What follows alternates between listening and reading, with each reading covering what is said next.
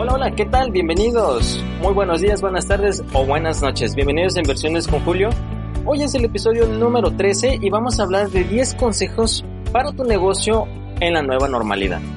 Estoy muy feliz, como ya lo sabrán, inversionesconjulio.com, donde van a tener lo que son dos cursos y dos audiolibros nuevos cada mes y se va a ir actualizando para que puedan emprender y puedan poner sus negocios, puedan saber lo que es de marketing online, también para poder poner tu negocio e ideas de negocio, todo para que lo vayas desarrollando durante estos meses y pues hay mucho por aprender todavía.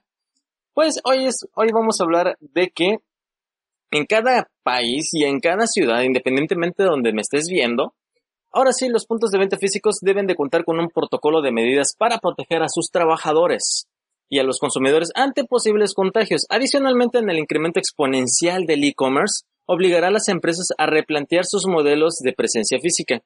Vamos a hacer un recuento de las empresas que salieron ganonas en esta, en esta contingencia que ha pasado durante estos meses. Vamos a ver cuáles son los que tuvieron ahora sí, que salieron ganonas. Vamos a ver. Las empresas que fueron ahora sí que tuvieron un incremento exponencial fue Netflix, que ya suma 16 millones de suscriptores. Estoy seguro que durante esta cuarentena te, aburriste y dijiste, vamos a ver películas y vamos a suscribirnos a Netflix. Y ahora ya no puedes vivir sin ello, yo lo sé, te estoy viendo.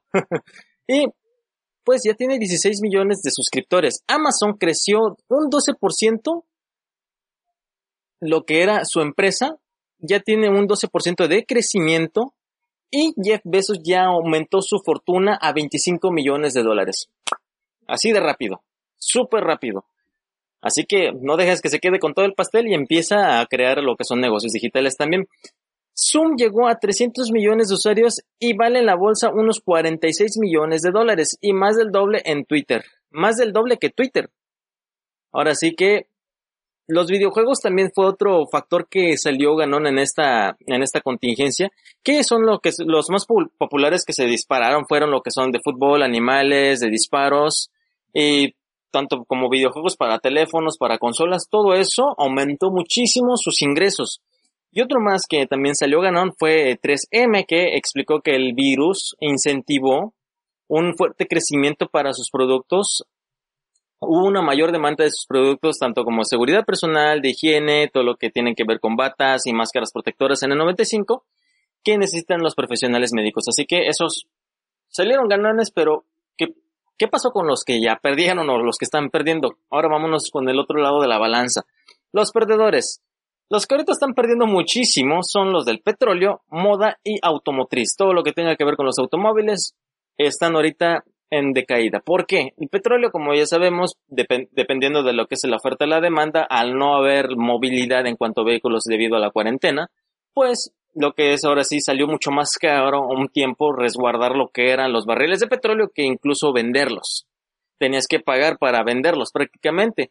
Y la moda, pues ahorita lo que menos ahora sí nos llama tanto la atención de lo que haya pasado es comprar cosas de moda. Así que también ahora sí eso fue lo que también se detuvo en cierto punto. Y lo automotriz, ¿en qué sentido está fallando eso o está decayendo? En que ya como la gente se queda más en casa, trata de no salir, hace lo posible para no salir los que en su mayoría en caso y los que no, pues ocupan sus vehículos o los transportes, pero ya en menor cantidad. Todo eso está haciendo que la empresa automotriz empiece a perder y sus ventas van en, picada. Así que vamos a hablar de los 10, de los 10 consejos o puntos fuertes eh, o estrategias que te pueden ayudar a poder hacerle frente y poder darle, ahora sí, verle el lado bueno a lo que es todo esto que está pasando. El primer punto que tenemos que hacer es realizar un diagnóstico de las empresas que, ahora sí, realiza un diagnóstico de tu empresa, de cuál será el impacto, qué es lo que necesita analizar, en qué punto se encuentra, qué es lo primero, lo siguiente que se tiene que hacer, de qué forma tenemos que preguntarnos dónde estamos, cómo estamos en cuanto a números, cuánto necesitamos para subsistir mensualmente, verificar si es posible hacer recorte o disminuir lo que son algunos servicios, todo eso se tiene que checar. El segundo punto es tomar decisiones de acuerdo al flujo de efectivo. Cash flow, cash is king. Cash is king. Recordemos muy bien eso. El efectivo será el aliado fundamental para la supervivencia de las empresas, por lo cual tienes que proyectar el flujo de efectivo será punto fundamental en la toma de decisiones a mediano y largo plazo. Tener una perspectiva futuro y repensar dichas decisiones. Por ejemplo, ¿Qué les va a convenir más a las empresas? ¿Vender las cosas más baratas para que salga rápido y tengan ahora sí lo que es el flujo de capital más rápido? ¿O darlo a pagos a plazos mayores con un menor interés que claro les va a dejar una ganancia mejor a largo plazo, pero también les puede ahora sí se tiene el lado que es un poco más arriesgado porque su flujo de efectivo va a ser un poco menor. Va a ser, ahora sí, el embudo será menor en cuanto al efectivo, lo que va a ingresar la empresa. El tercero es repasar el plan de negocios e invertir en tecnología. Eso sí, no tenemos otra opción más que invertir en tecnología. Los impactos empresariales medibles y retorno de inversión son dos prioridades para los negocios locales o internacionales durante esta coyuntura. Se debe mantener las inversiones que aporten rentabilidad tanto para beneficios a corto plazo como para la toma de decisiones. La inversión en tecnología estará impulsada por la necesidad no, de, no solo de minimizar riesgos y costes, sino de mejorar los resultados comerciales de los pequeños y medianos negocios que buscarán hacer uso de tecnologías como la inteligencia artificial para gestionar stocks, colecciones, el tipo de comportamiento del consumidor, segmentar a los clientes y conocer el mejor comportamiento y sus necesidades. La apuesta por esta evolución tecnológica permitirá que el sector siga creciendo, el sector tecnológico va a aumentar mucho más y que permitirá tomar decisiones más estratégicas, predecir e impulsar resultados para medir su transformación digital y el impacto en el negocio. Ahora sí, todas las empresas ahorita tienen que meterle dinero a lo que es a lo tecnológico, sí o sí, porque necesitan evolucionar, necesitan pasar un nivel 2. Si estaban en el nivel 1, que eran negocios físicos, negocios locales, tendremos que pasar ahora al siguiente nivel, al nivel 2. Por lo cual, sí o sí tendrán que meterle a lo que es la tecnología. Ahora vámonos con el número 4, gestionar tu stock. Dado que los consumidores se encuentran en sus casas, gastan lo menos posible y el concepto de temporada es casi inexistente, de hecho, si nos damos cuenta, el tiempo no está pasando. Ahora sí, en cuanto a temporadas, ante este hecho, la selección de productos y su correcta promoción se vuelven puntos fundamentales para la buena gestión. Inicialmente se puede centrar la selección de dos, de dos productos, que ahora sí son dos aspectos básicos que se deben de tomar en cuenta. Los productos que se pueden reconvertir o tropicalizar y los productos que no se pueden tropicalizar. ¿Cuáles son esos? Son los productos que se pueden tropicalizar son aquellos que no necesitan sacrificar su margen en en la actualidad, ya que es posible maximizar el beneficio en un producto más, en un plazo más longevo o se pueden adaptar a la nueva normalidad. Son productos que ahora sí, con cuanto a los geles, productos como pulseras, este, estaba viendo algo muy bueno que es para, como dispensador de dulces, que le metes una moneda y te da un dulce, pero en vez de dulces son esferas de plástico donde pueden meter lo que son cubrebocas. Ahora sí son cubrebocas y puntos de venta de cubrebocas. Eso es un, eso es una muy buena idea. ¿Cómo no se me ocurrió? y bueno, los productos no reconvertibles son los que generan presión en las finanzas del negocio, pues cada día restan posibilidades de maximizar la contribución. Lo recomendable es clasificar los productos por escalas para identificar en cuáles se debe intensificar su, su presión promocional, cuáles son los productos que no se pueden, ahora sí, tropicalizar y los que se tienen que vender sí o sí, ya sea que les bajen de precio, saquen promociones, algún bono o algo, pero el chiste es que salga. Como les comentaba, tienen que tener lo que ahora sí un flujo de efectivo constante. Vámonos con el número 5. Los canales digitales y el e-commerce. Apostar a los canales digitales supone un aumento de tráfico, la posibilidad de establecer redes de clientes, aprovechar la huella del consumo que dejan los clientes online como centro de información veraz de nuevas tendencias y generar un nexo de, en términos de comunicación con más clientes. Además, se deben crear indicadores que ayuden a evaluar el retorno de las inversiones que se están realizando para fomentar el canal digital. Muy bien, ahora en español o en castellano para que nos entendamos todos los latinoamericanos y los mexicanos. Tenemos que diversificar los canales. Ya el canal de face to face está evolucionando y tenemos que tomar ahora sí diversas medidas para entrar a los diferentes canales o las diferentes redes. Y el e-commerce, el comercio electrónico sí o sí tienes que evolucionar y tienes que poner una tienda digital. Si eres un negocio pequeño, puedes comunicarte conmigo y nosotros te ayudamos a armar tu página lo más rápido posible y en menos de lo que canta un gallo ya tienes tu negocio digital o tu tienda virtual para hacer ventas a todo lo que es el país. Muy bien, así que tenemos que adaptarnos. tenemos que diversificar nuestros canales de comunicación para llegar a más personas. Además, tenemos que hacer ahora sí lo, lo más posible para acaparar los diferentes, las diferentes plataformas. Y cada uno tiene un, ahora sí, un rol fundamental, porque todos se traducen de diferentes formas. Vámonos con el número 6, que ese es muy importante. La voz del yo. ¿De qué forma tú te presentas con los demás? Como empresa, tú tienes, o como emprendedor, tienes que llegar a los demás como yo.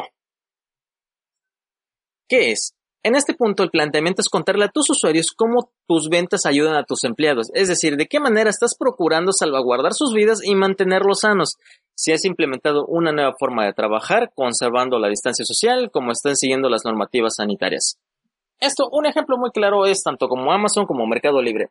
Ellos dieron a entender de que yo, como empresa, me preocupo por ti y por mis colaboradores para que cumplan lo que son las normativas para cuidar a las personas o a sus colaboradores por medio de cubrebocas, caretas, todo lo que son medidas sanitarias, desinfección y sanitizantes, tanto como los almacenes, como en la distribución, todo eso ellos lo externaron. Y eso fue una forma de darte a ti esa seguridad de que puedas comprar.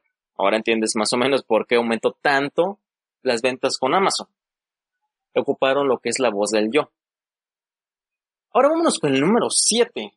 Tan rápido ya no estamos en el número 7. Si en tu caso, por ejemplo, buscas publicitar, tienes un negocio de un salón de belleza, una clínica dental, un restaurante, un café o un pub, ¿qué es lo que tienes que hacer? Deberás enfrentarte ahora sí o enfocarte a la publicidad para la nueva normalidad. ¿Cuáles son ahorita los, los factores que más están influyendo para poder ahora sí comprar? ¿Cómo, ¿En qué se basan los clientes para comprar? Lo que ellos hacen es las empresas, o yo lo que recomiendo que deben de estar haciendo, y que veo que les está funcionando muy bien a esas empresas, es si ellas están enfocados en el miedo. ¿De qué forma eliminamos ese miedo? ¿Cuál miedo? El miedo de la angustia o de la ansiedad que genera toda la narrativa o los medios de comunicación, los noticieros sobre la enfermedad. ¿Cómo ellos lo van a confrontar? Haciendo publicidad, dándoles a entender de que están ayudando a todos, que se están cuidando, que cuidan a sus colaboradores, tal y como es la voz del yo, va de la mano que es ayudar a todos. Tenemos que, como emprendedores, demostrar de que estamos cuidando a las personas y nos preocupa su salud, su integridad. Por lo cual, ahora sí, como, como si tengas algún negocio, tienes que enfocarte en cuidarlos. Y también tienes que buscar la forma de cómo lo vas a desarrollar en cuanto a tu negocio, de qué forma lo vas a desarrollar y en qué medio. El número 8 es la capacidad en ventas, la, es capacitar las ventas en tu personal. ¿Cómo, ¿Cómo puedes capacitar esa parte en tu personal? Los, las nuevas personas que están regresando, es un nuevo escenario y es fundamental que el personal esté calificado e incentivado que logre convertir cada visita en una venta.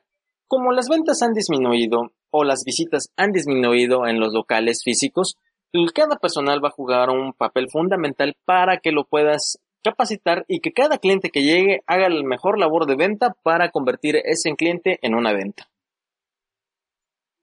Así que deben de estimar que van a tener muy poco flujo. Algo que sí tenemos que tener en cuenta es en que como negocio vas a, ahorita que estás iniciando, ahora la reapertura, el negocio va a ser un poco más despacio, se va a mover un poco más lento. ¿Qué es lo que tienes que hacer? Capacitar a tu personal para que te ayude en cada visita de cada cliente se haga una venta, se convierta en venta y tienes que también subir el valor de ticket de venta y asesorar al cliente para disminuir las devoluciones que serán recursos clave. Capacitando a tu personal para que te ayude a vender y teniendo ahora sí lo que son estrategias para venta, van a hacer lo que tengan mayor ventas y también la, la tasa de devolución empieza a disminuir. Eso te va a ayudar bastante. Y otro punto, el número 9, es mantener un ojo en la competencia. La contingencia ha traído la, colaboración entre empresas, sin embargo, cuando todo esto pase, el escenario al que te vas a enfrentar de estos negocios será un mercado colapsado de ofertas y promociones que harán que el concepto de oportunidad pierda fuerza.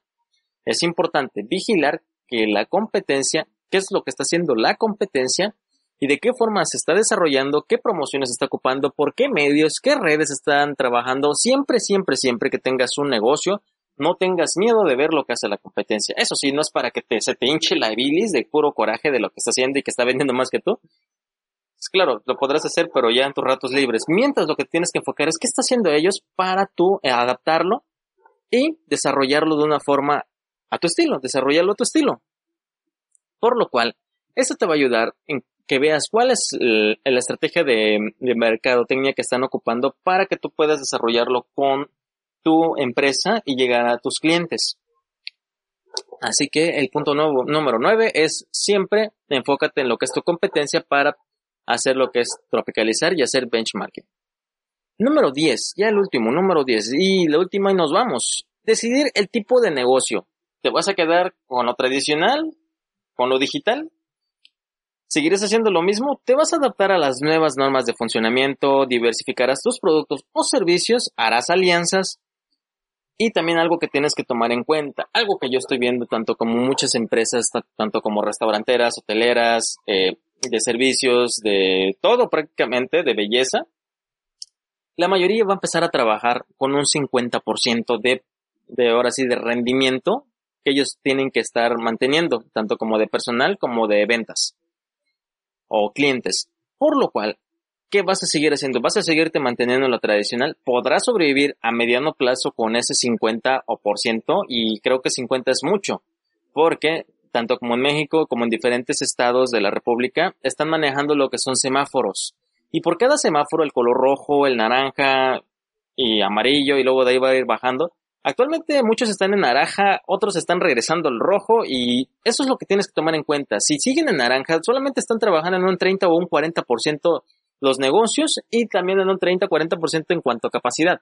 Así que vas a seguirte manteniendo igual, podrás sobrevivir a mediano plazo con ese porcentaje o te empezarás a educar en cuanto a lo digital, empezarás a contratar gente para basarte e ir mudando ese negocio a un negocio digital, lo cual te va a ayudar bastante a aumentar tus ventas, tu mayor cantidad de tickets, haz alianzas, contacta personas que ahora sí te puedan apoyar en cuanto a eso, si eres emprendedor y si eres un negocio también puedes hacerlo y te va a ayudar bastante. ¿Qué les ha parecido todo esto? Espero que les haya gustado y que les sea de mucha utilidad. Me voy a despedir con un proverbio chino que dice lo siguiente. El mejor momento para plantar un árbol fue hace 20 años. El segundo mejor momento es ahora. ¿Qué vas a hacer? ¿Vas a seguir esperando a que venga una segunda crisis o empezarás a sembrar esa semilla desde ahora?